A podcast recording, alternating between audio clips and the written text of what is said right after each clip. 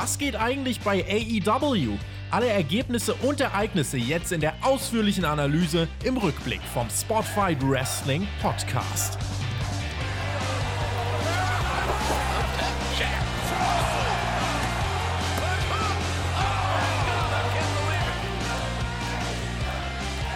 Schönes Wochenende. Kommt selten vor, dass wir euch so zu Dynamite begrüßen. Entweder haben wir uns brutal verspätet oder AEW wurde verschoben. Letzteres ist heute der Fall und das wird bis Ende Juni auch der Fall sein. Also habt bitte ein Auge auf den Sendeplan im Community-Tab, damit ihr uns hier nicht verpasst. Wir, das sind Tobias Enke und Alexander Bedranowski, aka Team TJT. TJT! Und wir, Alex, sprechen heute über Friday Night Dynamite, eine besondere Ausgabe. Oh ja, Dynamite am Wochenende gucken, das ist mal eine schöne Sache. Und ja, die Fans sind wieder da. Das ist die allerschönste aller Sachen. Und das ist auch die größte aller Sachen. Äh, dieses Gefühl, also das muss ich jetzt direkt auch einfach mal hier loswerden. Ähm, es war, das war wie so eine, wie so eine Befreiung. Also heute waren das gar nicht mal so viele. Das waren äh, trotzdem, sie waren halt dicht gedrängt. Das waren hier 1000 Leute oder so. Jetzt zu Double or Nothing werden das dann wahrscheinlich um die 5000 werden. Und äh, Alex, also diese, diese, diese Energie mit Fans, es ist einfach so. Oh, ich, ich fühle, meine, meine Lebensfreude ist zurück. Wie, wie hast du das wahrgenommen? Das war einfach, oh, es, es erwärmt mein Herz. Ja, es ist ein Gamechanger. Es ist wie Tag und Nacht. Es ist anders, Wrestling mit Fans zu sehen. So gehört sich das. Aber die Rückkehr der Fans bei AEW hat eines ganz deutlich gezeigt. Und zwar, welche Heels keine Reaktion ziehen. Ethan Page, Scorpio Sky, Ogogo, Archer und Miro. Und da werden wir auch in dieser Review drauf zu sprechen kommen. Und äh, wir werden schauen, äh, ob ich das auch so gesehen habe. Vor allem äh, für alle, die sich jetzt fragen, oh krass, also lief Dynamite ja mit SmackDown parallel. Nein, AW Dynamite lief eine Stunde nach SmackDown, beziehungsweise äh, ja, lief dann eben 22 Uhr bis 23 Uhr.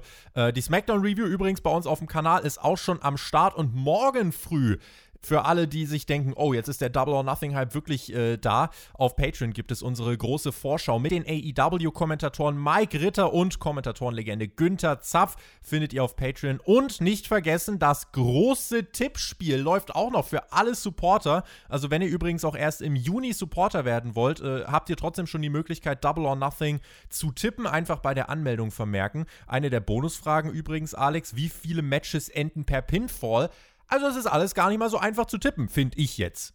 Hm, eine andere Bonusfrage ist, was wird der Main Event? Sogar das ist gar nicht so einfach zu tippen bei Double or Nothing dieses Jahr. Ich kann dir sagen, was nicht der Main Event, sondern der Opener dieser Show war vor Fans und äh, was der erste Entrance war vor Fans. Und ich finde, hier hat man schon direkt gemerkt, alles richtig gemacht. Darby, Allen und Sting kamen heraus, die Fans brüllten und Darby genoss es, Sting das erste Mal vor Fans und hier haben die Leute richtig, richtig Alarm gemacht. Das war eine gute Wahl. Also ich glaube, da brauchen wir uns nicht streiten. Definitiv, das war die beste Wahl. Und also ich habe eingangs gesagt, bei manchen Heels funktioniert es nicht gut mit den Publikumsreaktionen, bei den Babyfaces allerdings sehr wohl. Also das ist mein großer Takeaway von der Show. Die Babyfaces, bei denen wir es erwartet hätten, dass die jetzt over sind, sozusagen in großen Anführungsstrichen nach der Pandemie, sind es. Also Leute wie Darby Allen und Orange Cassidy, der Hangman Adam Page, die haben alle guten, gute Reaktionen gezogen und deswegen mit Darby hier zu starten, super interessant, super clever auch gewählt. Und ganz bemerkenswert fand ich seinen Gegner in diesem Match, dass man nämlich ja einem Mann diese doch sehr schwere Rolle zugetraut hat, das erste Match vor einer richtigen, echten Crowd zu worken. Darby gegen Cesar Benoni hieß das mhm. Match. Darby war klar, dass der hier gewinnen muss. Man hat es tatsächlich aber länger gezogen, als ich jetzt dachte. Ähm, und äh, es ging dann also immer noch viereinhalb Minuten. Das war jetzt nicht lang, aber ich habe gedacht, das wird ein äh, astreiner Squash. Ähm, insofern war es aber trotzdem einfach genießbar, denn selbst wenn Darby kurz auf den Deckel bekommen hat, gibt es laute Darby-Chants und am Ende der Coffin Drop und dann, wie die Fans mitzählen. One, two, three und sie jubeln und das ist einfach also es ist auch Wrestling, aber es ist halt mit Fans. Und es ist einfach was so komplett anderes, dass selbst Darby Allen gegen Cesar Benoni von mhm. mir einen großen Daumen nach oben bekommt. Genau, deswegen habe ich diesen Namen auch hervorheben wollen. Cesar Benoni, der halt eigentlich so ein random Dude ist, eher verjobbt wird, eher bei Dark, Dark Elevation antritt, hier und da mal Matches bei Dynamite hat. Ein relativ random Dude, aber sogar, wie du sagst, ein Match von dem gegen einen großen Star wie Darby zieht und funktioniert und macht Spaß. Also da hat Dynamite alles richtig gemacht mit dieser Art von Opener. Und ja, die Fans sind zurück und bei solchen Babyface-Momenten, da fühlt sich das gut an. Fühlte sich nicht gut an, als dann Scorpio Sky und Ethan Page herauskamen. Und, ah, ja, ja, und ja, da war auf einmal tot. Totenstille. Ist so, dann stehen die da und meinen, nö, wir machen uns heute nicht die Finger schmutzig. Es gab You Suck Chance, okay, äh, ich glaube, wichtiger wird es nachher, wenn wir mal über das Match der beiden reden. Ähm, und sie meinen dann, sie gewinnen am WE äh, am Wochenende und machen sich dann zu den Legenden. Äh, und Sting wird fallen. Dann gab es die Attacke von Cesar Benoni und seinem Stable, bis die Dark Order unter lautem Jubel den Safe macht. Ich habe mir hier notiert, ergibt noch immer keinen Sinn. Warum hilft die Dark Order Sting? Aber die Fans sind egal. Insofern äh, macht es das schon besser. Genau, die Dark Order, auch welche von denen, die Kategorie Babyfaces, die over sind beim Publikum. Ja, aber also diese Crickets, die da zu hören waren, also quasi das Grillen, Zirpen, hier und da mal vereinzelte You Suck Chance. Also für diejenigen, die die Show nicht gesehen haben, das war jetzt nicht wie damals, keine Ahnung, 2002 bei einem Entrance von Kurt Engel, wenn die ganze Halle You Suck. Nichts ist mehr wie 2002 leider. Ruft, ne, sondern ähm, ja, also die beiden Jungs, die, die, die Fans, die haben Desinteresse an Ethan Page und Scorpio Sky. Was mich äh, hier ein bisschen beunruhigt immer noch, Sting hat nach diesem kurzen Brawl schon gut geölt und gepumpt. Er ist seit 62. Dazu hat Mike Ritter übrigens interessante Statements rausgehauen in der Preview. Er kennt Sting ja jetzt auch schon seit über 20 Jahren, auch persönlich. Äh, insofern, das kann ich euch nochmal äh, gerade ans Herz legen. Ähm, wir haben jetzt äh, trotzdem Fanrückkehr und so. Wir haben Dynamite und AEW jetzt hier ein bisschen Honig ums Maul geschmiert. Alex, ich muss jetzt noch mal ein bisschen kritischer werden. Ähm, Gerade jetzt dann auch mal mit Blick auf WWE. Warum promotet AEW das nicht richtig? Guck dir mal an, was WWE macht. Die promoten die Scheiße aus dem Fan-Comeback. In der Show halten die Babyfaces Promos, äh, dass es jetzt wieder losgeht und Fans und hauen die Daten raus. Es gibt Videopakete, es gibt Kampagnen auf Social Media. WWE bewirbt den SummerSlam im Stadion und, und, und. Und hier bei Dynamite ist es so, Excalibur zu Jim Ross, ach, die Fans sind ja zurück, JR. Mensch. Ja, das ist bei AW wirklich nur in so einem Nebensatz gefallen. Das hat mich auch gewundert, warum man nicht direkt zu Anfang der Show das größer macht und sagt, ja, guckt mal, volles Haus, wuhuhu, ganz viele Leute am Start. Ähm, ich kann es mir eigentlich nur damit erklären, dass AEW ähm, nicht mit so einer verhältnismäßig kleinen Crowd punkten möchte, wie jetzt hier. Da waren ungefähr 1000 Leute am Start, oder? Du hast die genauen Zahlen? Die genaue Zahl habe ich nicht, aber ich kann dir, weil ich die Ticketverkäufe sehr genau beobachtet habe, sagen, dass dieses Daily's Place äh, vielleicht zu einem Drittel besetzt war. Man hat es halt mhm. einfach sehr gut gruppiert, dass die Leute so aussahen, als wären sie dicht beieinander gewesen. Plus, sehr gut beleuchtet hat genau. man es auch, ja. Und was man gemacht hat, man hat Leute, die eigentlich Karten für, die, für das obere Deck oder so hatten, hat man gesagt, nee, setzt euch an Ring, sieht dann scheiße aus. Äh, also das äh, ist das, was hier vor der Show passiert ist. Genau, und deswegen, also ich kann mir nur erklären, dass AEW mit den Bildern vom Pay-per-view punkten möchte, wenn da wirklich viele tausend Leute am Start sind und dass das sozusagen deren, ich sag mal, Werbekampagne sozusagen werden wird im Sinne von, hey, guckt mal, so schaut es bei uns aus, wenn volles Haus ist die Pay-per-view-Crowd, die rowdy ist. Und ich glaube, vielleicht war diese Ausgabe von Dynamite, die Go-Home-Show vor dem Pay-per-view, ein bisschen sowas wie ein Testlauf, wo man vielleicht auch noch mal guckt, wie muss man das Mikrofon, äh, wie muss man das Publikum mikrofonieren, mhm. könnte ich mir vorstellen. Ja, ich, ich denke mir halt äh, irgendwie, ne, weißt du, was mich stört? Das ist halt einfach so, nicht einmal bei dieser Ausgabe ist sowas gefallen wie, ja, und am Sonntag ist das Haus hier richtig voll.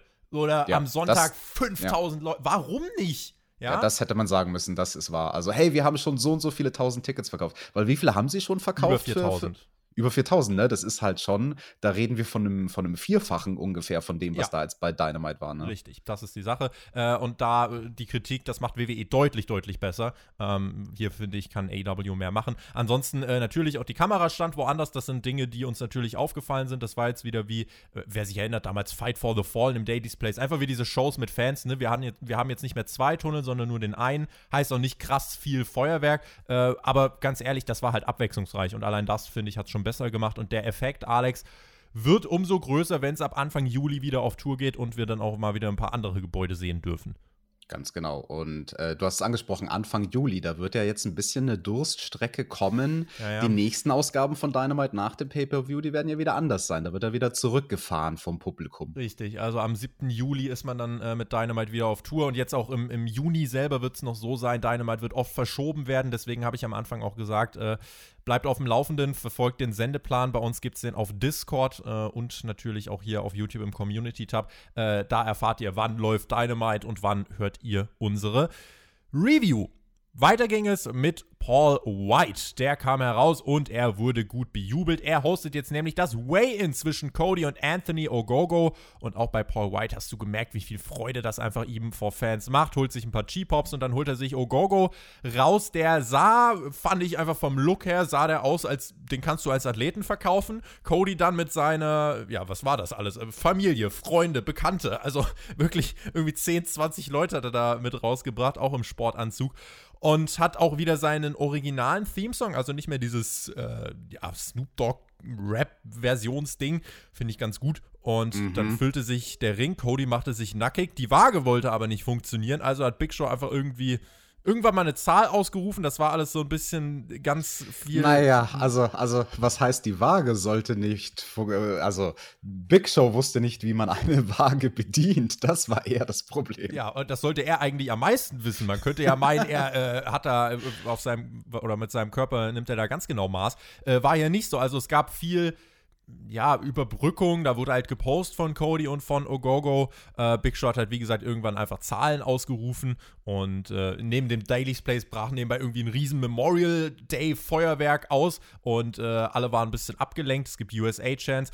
Äh, Gewicht von Cody 218, dann Ogogo mit seiner UK-Unterhose kommt auf 219. QT Marshall feiert das dann als großen Ogogo-Sieg. Äh, ich habe mir hier notiert, dass dem Segment irgendwie Substanz gefehlt hat, weil A lief es zu lang mhm. und B lief es zu unrund. Also viele kleine Unsauberheiten, wo ich mir dachte, hä, testet ihr das nicht vorher? Und äh, Cody bedankt sich dann noch kurz bei den Fans und meinte, genießt die Show, genießt das Wochenende bis Sonntag.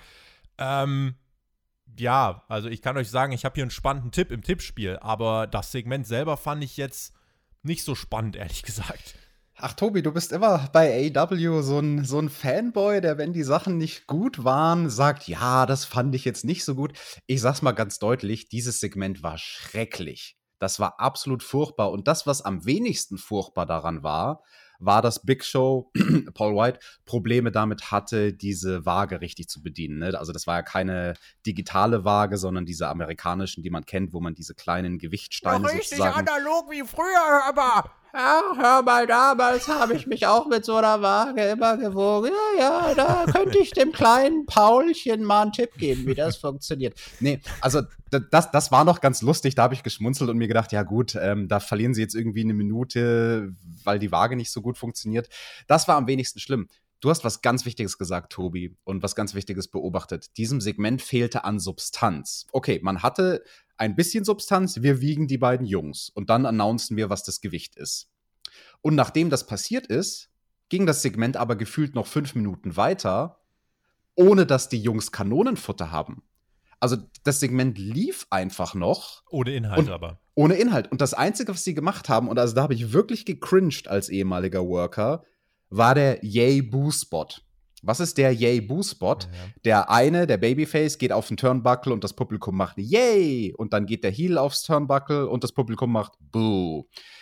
Das ist der most lazy Spot auf der Welt. Also den machst du als Wrestler nur dann, wenn du irgendwie den eine Hausshow hast, eben. ein ganz kleines Publikum und wenn du heute einen faulen Tag hast und du willst nicht wirklich worken und du sagst, hey, wie können wir denn die ersten zwei, drei Minuten vom Match irgendwie rumbringen, ohne wirklich zu wrestlen und ohne wirklich uns anzustrengen und zu schwitzen? Ja, lass mal Yay Boo machen. Und also, dass der Yay Boo Spot sozusagen der Abschluss von diesem Segment ist und danach gibt's halt, es gibt nicht ein wirkliches Handgemenge, ähm, es gibt nicht mal die eine Sache, womit man dieses Segment hätte rechtfertigen können, nämlich wenn man einen guten Money Shot etabliert.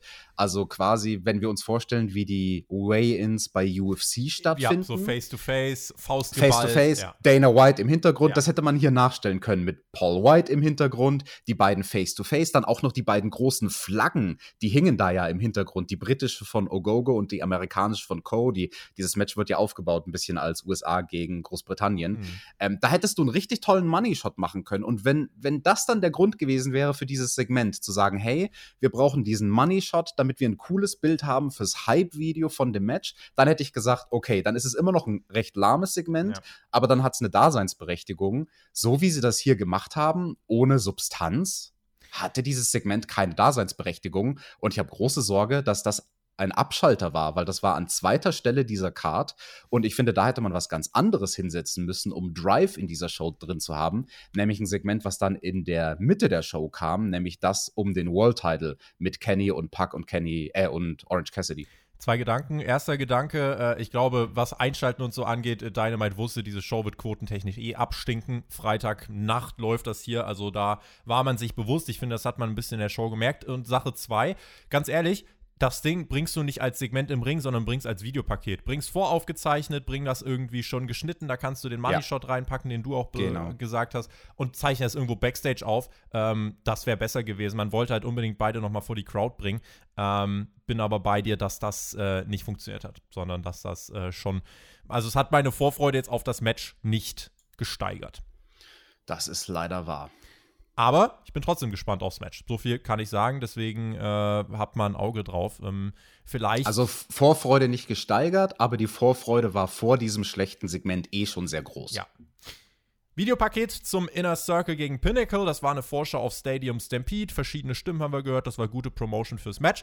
Und dann mhm. sahen wir noch, wie Powerhouse Hobbs und Christian Cage Backstage brawlten. Beide in der Casino Battle Royale am Sonntag. Mit den beiden Segmenten hat man ein bisschen äh, ja, solide Aufbauarbeit geleistet. Das war gut, da hat man Fahrtwind in die Show gebracht. Und dann kam der Hangman raus. Damit hat man auch mal richtig äh, Fahrtwind rausgebracht. Und vor allem, was man gemacht hat, man hat dem Hangman eine Bauchbinde gegeben und in dieser Bauchbinde stand, und äh, das muss man ja, äh, ne, muss man ja sagen, es gibt ja nicht mehr zwei Tunnel, sondern es gibt eben nur noch den einen Tunnel. Couldn't find the tunnel. Und was machen wir mit dieser Bauchbinde, Alex? Was machen wir mit diesem Fanjubel? Na, wir, wir machen daraus ein, ein besonderes Ding. Nämlich die Bejubelste Bauchbinde der Woche. Oh. Das ist nämlich mal, äh, das wird dem Fan-Comeback gerecht. Im Zweifelsfall haben die es alle gar nicht gesehen. Aber der Hangman, ja, musste sich diesen einen Tunnel hier suchen. Er hat es aber geschafft und ist hier zu diesem Match erschienen. Gegner war übrigens äh, Joey Janella. Das war dann wahrscheinlich dein Downer.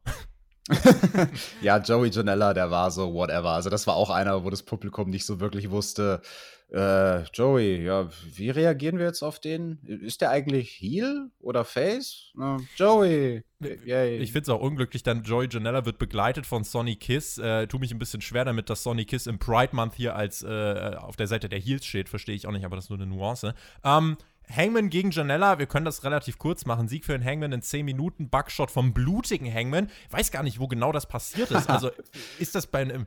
Es kann fast nur bei diesem Turnbuckle-Spot ein bisschen vorher passiert sein, weil sonst hat er eigentlich nicht viel an Kopf bekommen, oder? Eigentlich nicht. Also ich habe dreimal zurückgespult, ja, ja. um zu schauen, von was hat der Hangman geblutet. Weil also, das war jetzt nicht so ein bisschen Blut. Nee. Das, das hatten wir ja die letzten Wochen öfter, dass bei Dynamite Leute ähm, unabsichtlich zu bluten anfangen wegen irgendwelchen random Sachen. er hat direkt schlagartig angefangen zu bluten nach der Pop-Up Powerbomb vorm Buckshot Lariat. Mhm. Also die letzten zwei Aktionen im Match. Er führt die Aktion aus. Also der Hangman wirft Janella hoch. Jeder stellt sich jetzt mal im Kopf seine, so eine Pop-Up Powerbomb vor da gab es keinen Grund. Also da war nichts von Joey Janellas Körper, Hangman was den Hangman. Er ist einfach geplatzt. Sein Kopf ist einfach aufgeplatzt, ohne dass Janella ihn auch nur berührt hätte irgendwo am Kopf. Also das war ganz kurios. Ist so, ja, aber der Hangman, äh, der Pegel war zu hoch. Ja? Das, das Blut musste raus, es musste ausströmen. Das ist wegen dem ganzen Adrenalin, weil jetzt die ja. Fans zurück sind. Da hat die Ader am Kopf, die, die stand Richtig. unter Druck. Richtig. Und dann reicht schon ein Windstoß von Janella und der Hangman übergossen vom roten Saft. Und am Kommentatorenpult hatten wir noch Taz und der meinte dann, ey, hier, jetzt kommt Brian Cage und Hangman nimmt sich das Mikrofon und sagt, oh, das schon wieder du am Kommentatorenpult, jetzt kommt Brian Cage, dann kommt äh, Ricky Starks.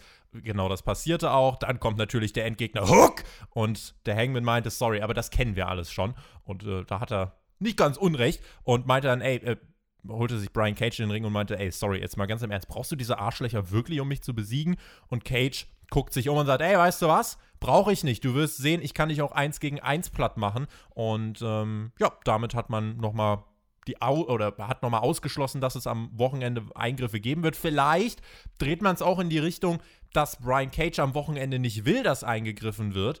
Ähm, dann versuchen die aber einzugreifen und deswegen verliert er das Match und splittet sich endgültig von Team Test. Sehe ich auch als Möglichkeit. Äh, insofern hat man mit diesem Finish noch ein bisschen oder mit diesem Aftermath noch ein bisschen eine kreative Note reingebracht. Das fand ich eigentlich ganz okay. Und der Hangman hat halt dabei gesuppt. Also Jesus Maria. ja, ich stimme dir zu in allem, was du gesagt hast. Aber eine Frage muss ich dir stellen, Tobi. Warum ist denn Hook der Endgegner? Hat Hook schon mal verloren? Er hatte noch kein Match. Siehst du, weil sich keiner traut. es ist halt wirklich äh, gar nicht mal so schwer zu verstehen alles. Also insofern mal gucken, äh, da habe ich übrigens auch in der Preview drüber geredet. Also was wir alles für, äh, was an Wortspielen kam, richtig gutes Hooking rund um Hook und äh, wow. Also wirklich, das allein deswegen lohnt sich eigentlich der Support. Auf Patreon, Leute, da könnt ihr das hören, die Preview ja. zu Double or Nothing. Ja, allerdings. Also die Kommentatoren, also einmal als ich Mike und Günther die Vorlage gegeben habe, die haben gar nicht mehr aufgehört. Also das sprudelte aus denen raus wie das Blut aus dem Hangman. Insofern äh, war das ganz spannend. Und das hier wird ein Heavyweight, äh, Heavyweight Clash beim Pay-Per-View, da können wir uns drauf freuen. Tobi, hat dich denn das nächste Segment gehuckt? Wir hatten ein kurzes Segment mit John Boxley und Eddie Kingston und die haben äh, Schuhe vergraben im Garten von den Young Bucks und meinten, sie sind zwar die Underdogs, aber sie werden sich trotzdem die Titel holen. Und ganz ehrlich, die haben das Momentum, Alex. Sollen sie mal machen. Ja, das ist ja das Match, dieses Tag-Team-Titelmatch, worauf du dich am meisten freust. Ja. Bei Double or Nothing habe ich gestern auf deinem Twitter gelesen. Richtig, richtig, das tue ich. Und du freust dich am meisten auf die Frauen, über die wir gleich noch sprechen, ne? Ganz genau, aber nicht, weil ich ein Fan von Hikaru Shida bin, sondern weil ich sehen will, wie sie die Titel verliert. Ja, werden wir sehen, wie die Young Bucks die Tag Team Titel verlieren? Fragezeichen. Ich habe ich hab's äh, gestern, der, ich habe es bei der Preview-Aufnahme gesagt, du kannst halt Momentum, kannst du nicht am Reißbrett entwerfen. Und wer hätte gedacht, dass Moxley und Kingston wirklich dann irgendwann mal so abgehen?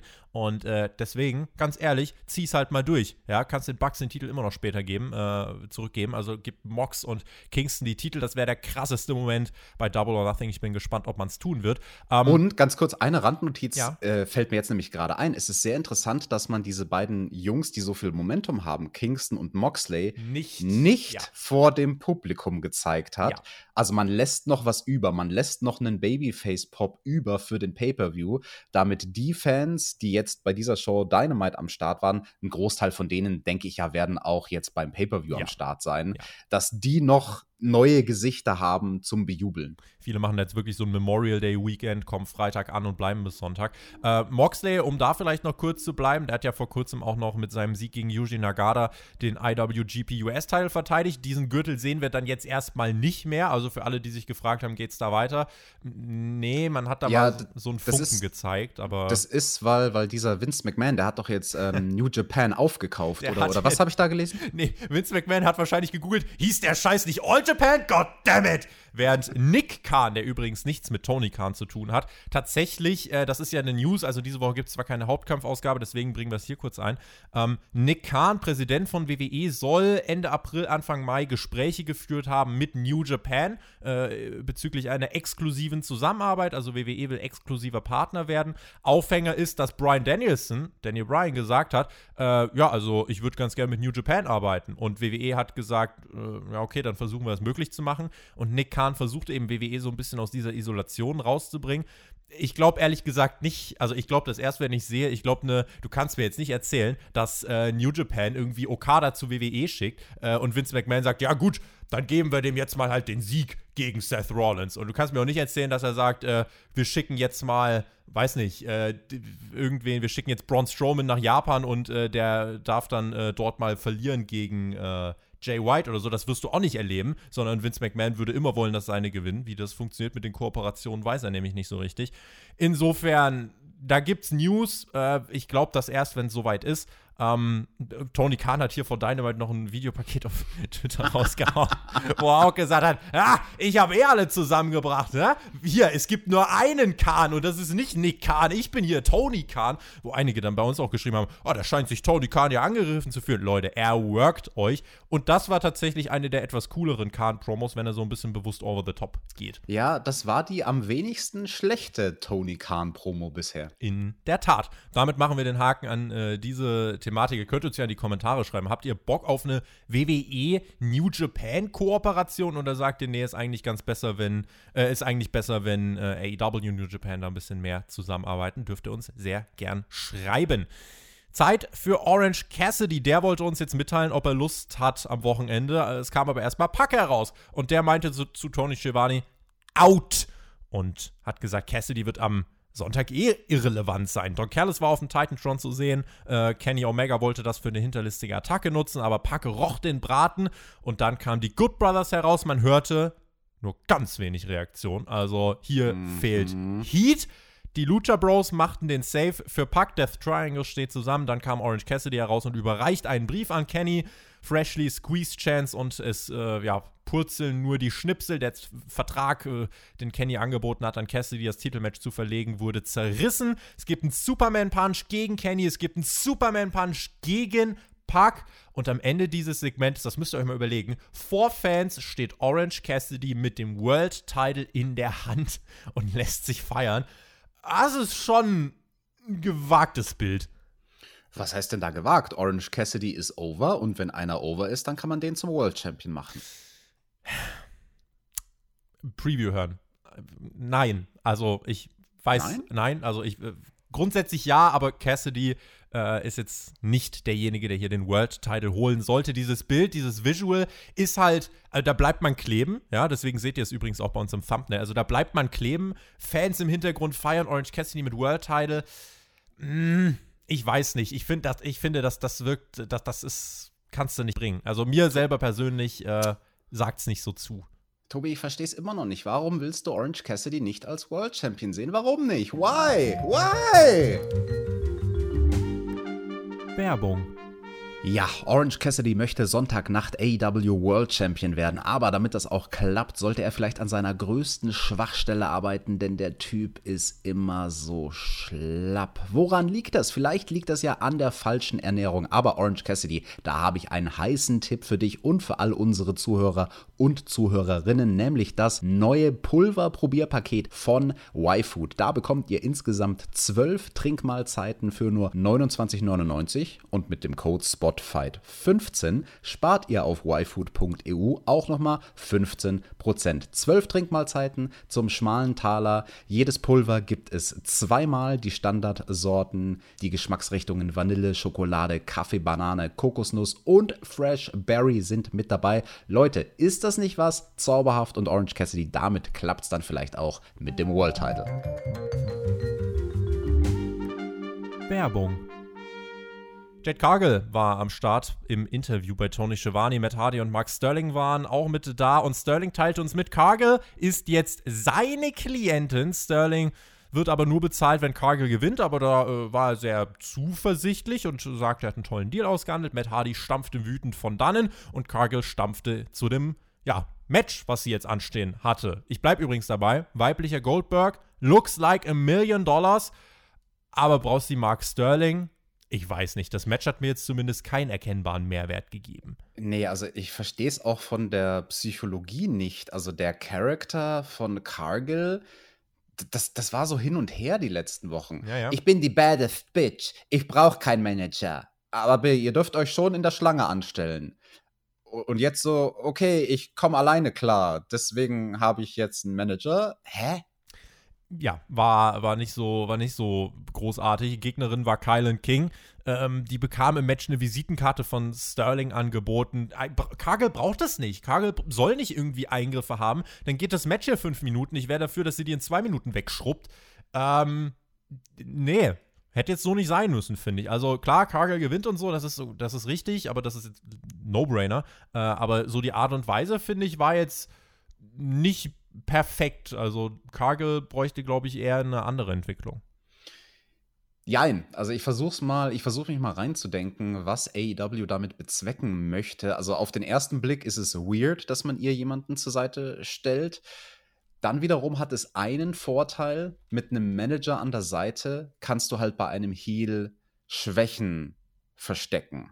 Mhm. Und vielleicht denkt sich AEW, dass Cargill noch nicht so weit ist, dass sie ganz auf sich alleine gestellt ähm, dauerhaft Matches gut worken kann, wenn die mal länger gehen sollen als zwei Minuten.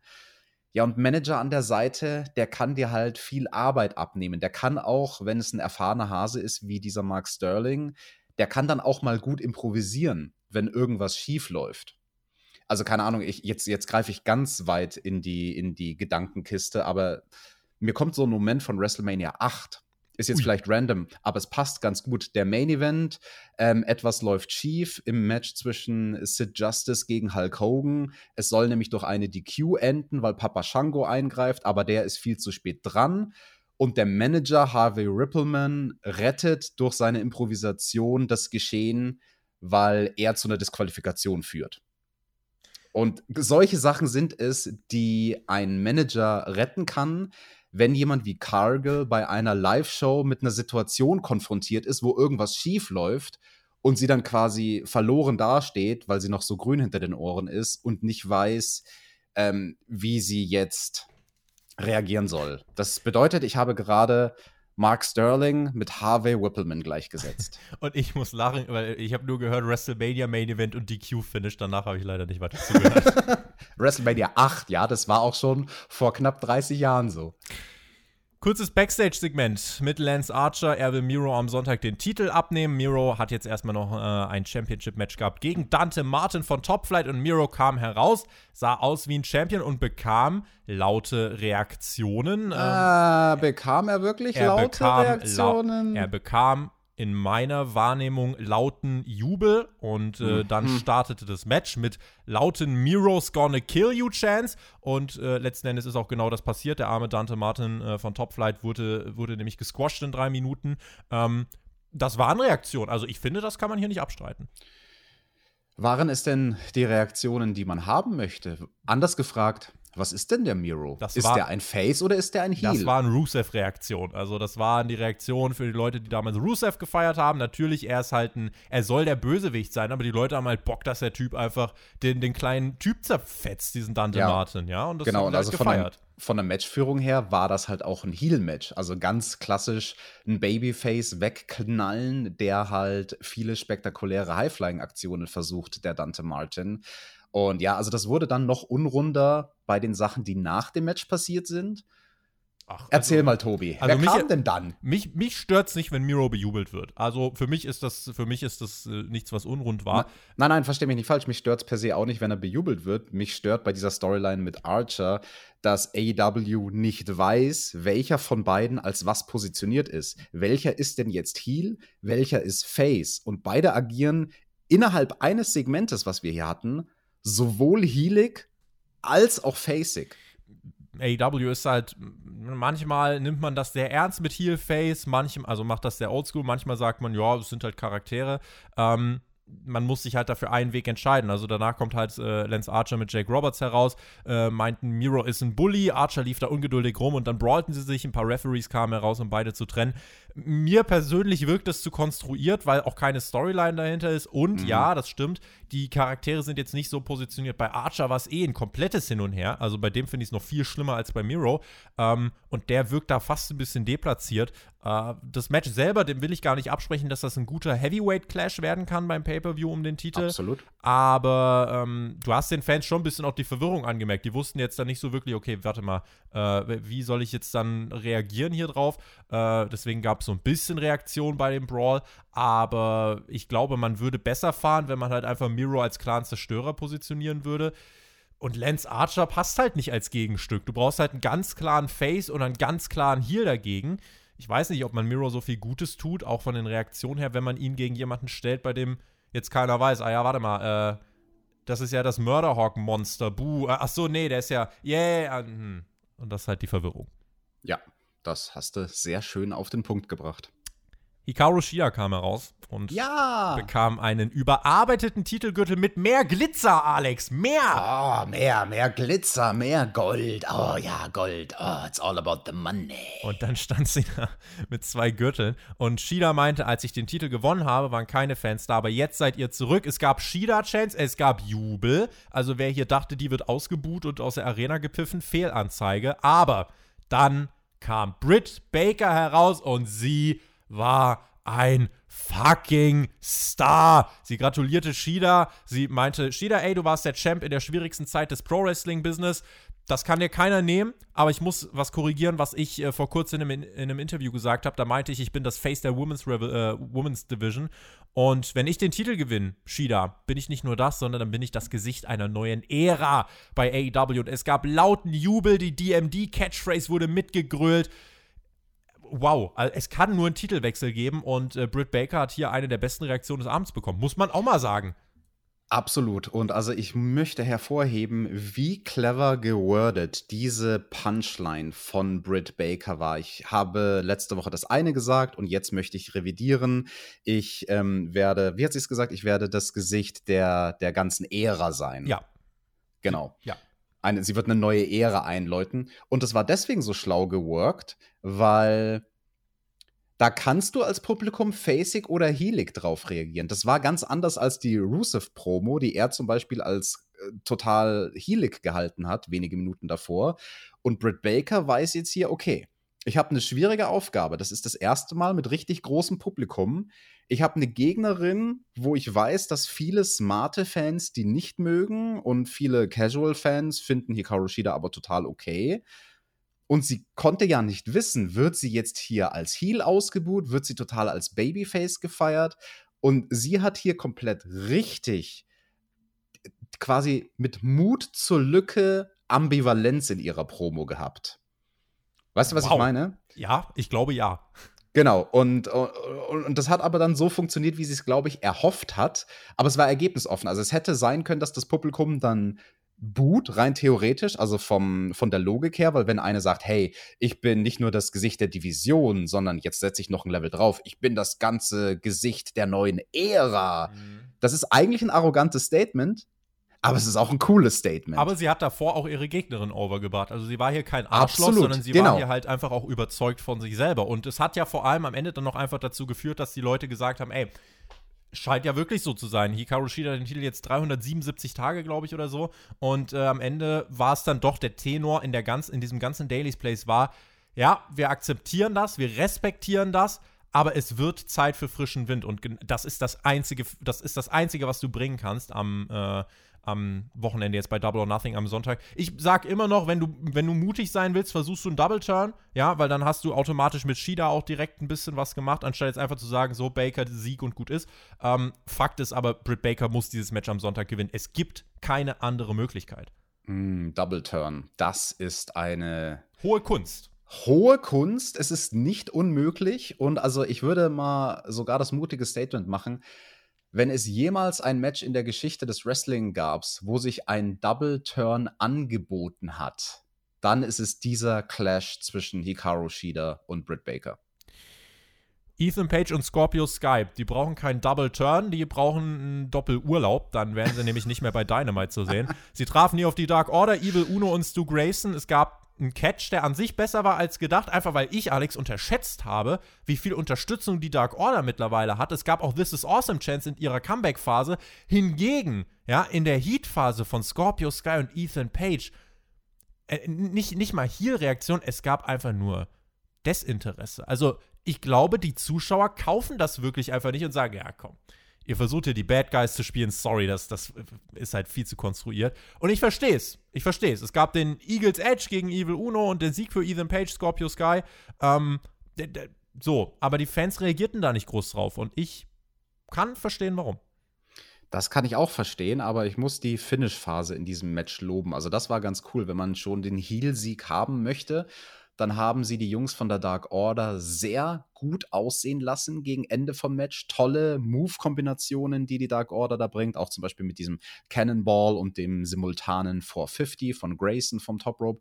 Das war alles sehr, sehr schön. Reicht nur zum Two-Count und dann aber ja durch eine gute Technik schafft es Scorpio Sky in seinen Heel-Hook zu kommen, während dann eben Ethan Page seinen, ja, seine Abwandlung des Razor's Edge, sage ich mal, zeigt zum Finish. Da sahen die Heels gut aus. Ähm, sie sahen quasi einen Tacken cleverer aus als, als die Babyfaces. Und ja, das, das hilft aber alles nichts, weil sie sind nicht over für dieses Match am Wochenende gegen Sting und Darby. Ich glaube trotzdem, also man hat es ja auch weiter promoted dann. Also ich glaube trotzdem, es wird eine Reaktion kriegen. Das liegt aber an Sting und Darby Allen. Da ja. will auch jeder, dass die dann einfach gewinnen. Also kommt mir hier bloß nicht mit Scorpio Sky und Ethan Page um die Ecke mit einem Schocker oder so. Ich denke, diese Dynamite-Ausgabe hat gezeigt, dass es einfach nicht fun funktioniert und dass es nicht connected. Ähm, nach dem Match kommt Darby Allen heraus, begleitet von ein paar Sting-Maskenträgern. Und einer der Sting-Maskenträger zieht seine Sting-Maske ab um sein Sting-Gesicht zu revealen. Und es ist der It's richtige. Sting! Es ist der richtige Sting. Das war ein ganz cooler Moment. Ähm, dann gab es nochmal, ja, den kurzen Brawl, man vertreibt die Heels. Ähm, das war ganz gut, hätte man, glaube ich, auch alles am Anfang der Show verpacken können. So hast du halt zweimal Promotion für das Programm, was mir zeigt, dass sie wissen, dass das noch nicht perfekt aufgebaut war vorher und dass sie es auch hier versuchen. Äh, ich bin trotzdem ehrlich, geht mir weg mit Sky und Page. Ich will die nicht, das ist meine Meinung. Ich möchte die einfach nicht sehen. Sie erzeugen bei mir ein Gefühl des Skippen wollens, des Abschalten wollens. Äh, und das liegt nicht daran, dass sie nicht catchen können. Wir haben im Match gesehen, dass sie es können. Äh, sondern es liegt einfach daran, dass sie in dieser Rolle einfach so unauthentisch sind. Wer kauft ja. denn denn ab, dass sie böse sind? Ganz genau. Und deswegen nochmal mein Statement. Diese beiden Jungs allen voran sind als Heels nicht over. Card Rundown für Double or Nothing, das ist das, was folgte. Und dann hatten wir das finale Segment dieser Show. Eric Bischoff kam heraus. Er hostete dieses Inner Circle Celebration Segment im Main Event der Show. Laute Reaktion. Bischoff zieht noch immer, hat gesagt, gestern vor 25 Jahren war der Start einer der dominierendsten Fraktionen damals bei WCW Nitro auf diesem Sender hier, TNT. Heute darf ich eine Fraktion begrüßen, die genauso groß sein könnte wie die Gruppierung äh, damals der Inner Circle. Und dann gab es das schönste Singalong in ganz langer Zeit. Judas, Chris Jericho, Inner Circle. Wenn ihr es noch nicht getan habt, checkt diesen Entrance aus. Zurücklehnen, Alex, und Wrestling genießen. Das war einer der größten Gänsehautmomente dieser Show für mich. Ja, wir haben aber auch ganz schön lange Judas nicht mehr gesungen hier in unseren Reviews. Könnte man mal ähm, sich irgendwann mal wieder vornehmen. Ähm, ihr könnt das ja nächste Woche machen. Ich bin ja nicht da nächste Woche. Ich bin im Urlaub für alle, die es nicht wissen. Kannst ja, ja aber gucken, ob du mit dem Mac singen möchtest. Der Mac und ich vielleicht. Vielleicht. Oder vielleicht auch nicht. Vielleicht. Hm, ja. Hm. Äh, Videopaket gab es dann, also in diesem Main-Event-Segment, wo man einfach nochmal auf die großen Momente des Inner Circle zurückgeblickt hat. Wir sahen viele der Highlights ihrer Zeit bei AEW. Und ist natürlich die Frage, ob es dem Ende zugeht am Sonntag. Mein Tipp, der steht. Ich habe in der Vorschau auch erklärt, warum. Ähm, ihr könnt ja beim Tippspiel auch tippen. Äh, das ist halt ein Streitpunkt. Ich weiß, dass du da auch viele Gedanken zu hast. Äh, was man nicht bestreiten kann, Alex, ist der Inner Circle is over. Und alle haben hier nochmal was Kurzes gesagt. Und dann nimmt sich Sammy Guevara das Mikrofon und Sammy war over, bedankte sich beim Inner Circle für alles. Die Fans haben Sammy Chance rausgehauen und er war hier mit am meisten over mit Chris Jericho tatsächlich. Also auch das mal eine Sache, die können wir uns mal wirklich merken. Und was passiert? Es gibt die Videobotschaft von MJF auf dem Titantron. Er ist da mit Wardlow und sie stehen im Stadion und die Kamera zoomt auf und wir sehen Dean Malenko hängt an diesem Goalpost, also Dean Malenko und Chris Jericho, gute Freunde. Dafür gab es letzte Woche das 60-Sekunden-Segment, um das nochmal kurz zu etablieren. Und dann sehen wir, Dean Malenko ist an diesem ja, Goalpost gefesselt. Der Inner Circle rennt ins Stadion und auf dem Weg dorthin lauert der Pinnacle. Sie attackieren Jericho und seinen Anhang und äh, der Inner Circle muss richtig schlucken. Es gibt zum Ende dieser Show einen fünffachen Piledriver, unter anderem durch zwei Tische auf den aufs Spielfeld, ja, ein Touchdown im wahrsten Sinne des Wortes. Das sah ziemlich fies aus und damit endete Dynamite in dieser Woche, Alex. Das war Heat. Gute Heat, die man hier aufgebaut hat für Pinnacle mit dem fünffachen Piledriver und ja, Santana und Ortiz, die schlucken diesen Piledriver von dieser Erhöhung von der, von der Tribüne sozusagen runter durch die Tische. Das ist voll ein schwieriger Spot. Also Lob an FTR, dass die das so äh, gut und, und safe wie lange die die gehalten haben. haben ne? Ja, ja, ja, haben erstmal gewartet, bis auf dem Spielfeld sozusagen ihre Kollegen vom Pinnacle auch in Position sind für einen Piledriver und äh, sind dann so mehr oder weniger synchron durch die Tische gesprungen. Das ist voll schwierig, vor allem wenn man das vorwärts macht. Also dieser Piledriver durch Tische habe ich auch schon ein paar Mal gemacht in meiner Karriere, eingesteckt, aber auch ausgeteilt. Das springst du normalerweise seitlich. Also seitlich ist das viel, viel mhm. einfacher mhm. zu machen, als vorwärts zu springen, wenn du da den Gegner aufgeladen hast zum Piledriver. Krass, also der, der Spot, der war nicht ohne. War ein Vorgeschmäckle denke ich, auf das, was da bei Stadium Stampede passieren wird. Wir werden ein ernsteres Stadium Stampede auf jeden Fall bekommen als letztes Jahr und das ist auch gut so. Ja, zwei Fragen. Wird das der Main Event der Show? Und ja, die Anschlussfrage hängt damit natürlich auch zusammen. Wer gewinnt das denn? Gewinnt das wirklich der Pinnacle und der Inner Circle muss sich auflösen? Werde meinen Tipp für den Main Event hier noch nicht spoilern. Wir haben vor der äh, Review ja drüber geredet. Ähm, werde jetzt nicht sagen, was Main Event wird und was nicht. Ähm, vielleicht, vielleicht der Gedanke, weil ich habe ja eigentlich alles soweit bin ich losgeworden. Äh, eine Sache, die mich irritiert hat, das wird ja scheinbar wirklich dann auch komplett im Stadion stattfinden. Vielleicht werden sie sich ja zum Ende dann in die Arena prügeln. Aber was ich hier komisch fand für diese Dynamite-Ausgabe, die erste Dynamite-Ausgabe vor Fans endet mit einem Segment, mit dem die Fans nichts zu tun haben Meter weit weg von, vom Publikum und zwar im Stadion.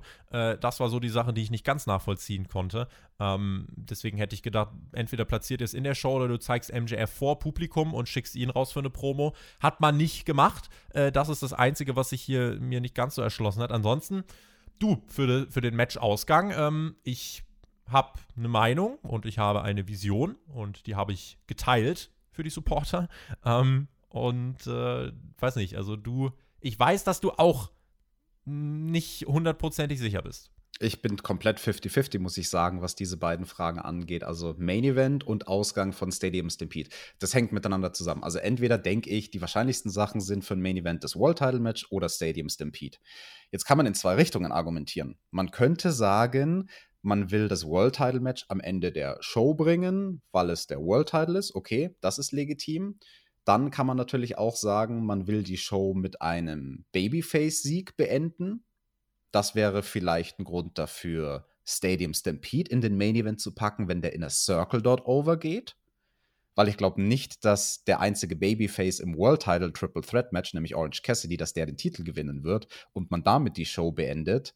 Ähm, man könnte aus denselben Gründen argumentieren, also von wegen, man will einen, einen bösen Heal-Moment nicht als Abschluss der Show haben. Da könnte man sagen, ja, okay, falls der Pinnacle gewinnt, dann können wir Stadium Stampede nicht ans Ende vom Pay-Per-View packen. Weil sonst geht der Pay-Per-View off the air mit so einem absoluten Letdown. So, äh, was? Die Heels gewinnen Stadium Stampede und der Inner Circle muss sich auflösen? Äh. Das wiederum würde bedeuten, wenn man diesen Heel-Sieg macht von Pinnacle, dann eher im Co-Main-Event. Aber was macht man dann mit dem World-Title-Match? Gewinnt dann im World Title Orange Cassidy?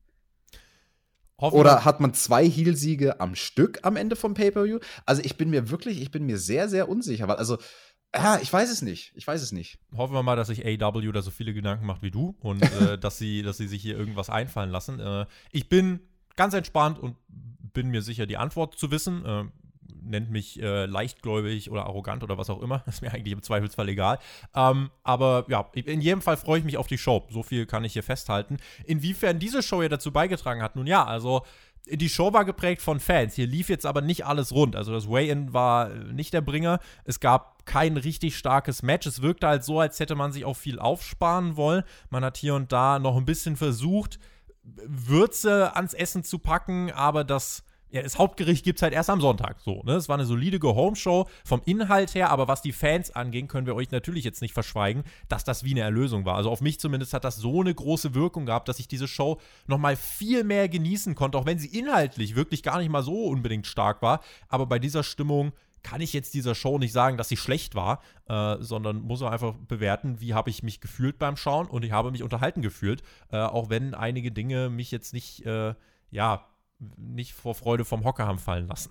Ja, sehr interessantes Fazit. Bei mir schaut es ähnlich, aber ein bisschen anders aus. Die Fans waren wieder da. Das ist natürlich das große Ding bei dieser Ausgabe, der große Unterschied zu den vergangenen Wochen und Monaten von AEW Dynamite.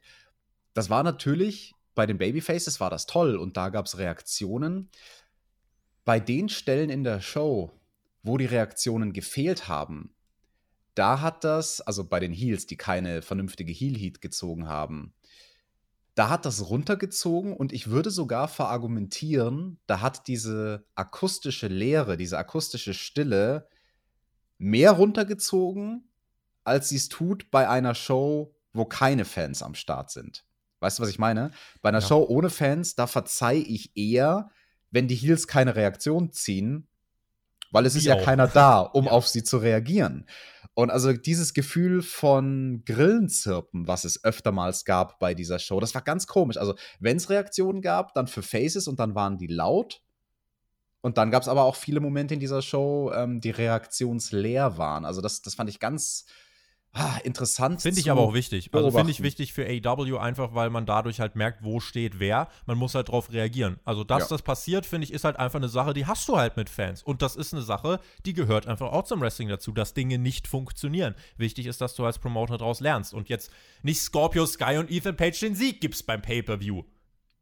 Oh, aber ähm, ich habe vorhin einen Freund von mir angerufen äh, in den USA. Der hat mir den Tipp gegeben, vielleicht sollten wir das auch Tony Khan weiterleiten. Er könnte einfach auf so einen Knopf drücken, wo dann Buh, Bu, Bu, Bu rauskommt bei den Heels. Ja, äh, vielleicht sollte man das einspielen, dann wäre es nicht so aufgefallen, ja. Vielleicht Hm. kann man aber auch einfach darauf reagieren, dass es Quatsch ist, ja, und kann die einfach aus dem TV streichen. Ja, das wäre wahrscheinlich die bessere Variante. Und ja, das ist eine Challenge für AW, darauf zu reagieren. Ich bin recht optimistisch, dass sie da ähm, realistisch mit ihrem Roster umgehen wären, werden. Hm. Wen es interessiert, das AW-Roster, wir werden jetzt gleich im Anschluss an diese Aufnahme unsere Kaderanalyse aufnehmen zu Yes. AW. Da gehen wir mal das gesamte Roster von A bis Z durch. Wer sind Graupen, wer kann weg und wer ist geil und muss to the moon gepusht werden? To the moon! Jawohl, diese Fragen werden wir beantworten. Und damit machen wir den Deckel auf diese Review. Die Go-Home-Show vor Double or Nothing. Wir sind am Montag selbstverständlich live für euch am Start dann mit der Review zum Event. Also wer schaut, ihr hört uns dann am Montag äh, mit allen Gedanken auch zu den, ja, mehr als 4000 Fans, die dann zurückkehren werden. Montagmorgen um 6 Uhr in der Früh. Ja, ganz genau. Oh, ja, Gott. schön durchmachen, Alex. Alles für Spotfight, äh, Leidenschaft und so. Und äh, dann werden wir natürlich äh, euch alle Einschätzungen geben und sind gespannt. Äh, ich glaube, das wird viel Interesse generieren und auch viele werden mal reinschauen, die vielleicht ja in der Pandemie nicht so viel geguckt haben, weil die Fans sind zurück.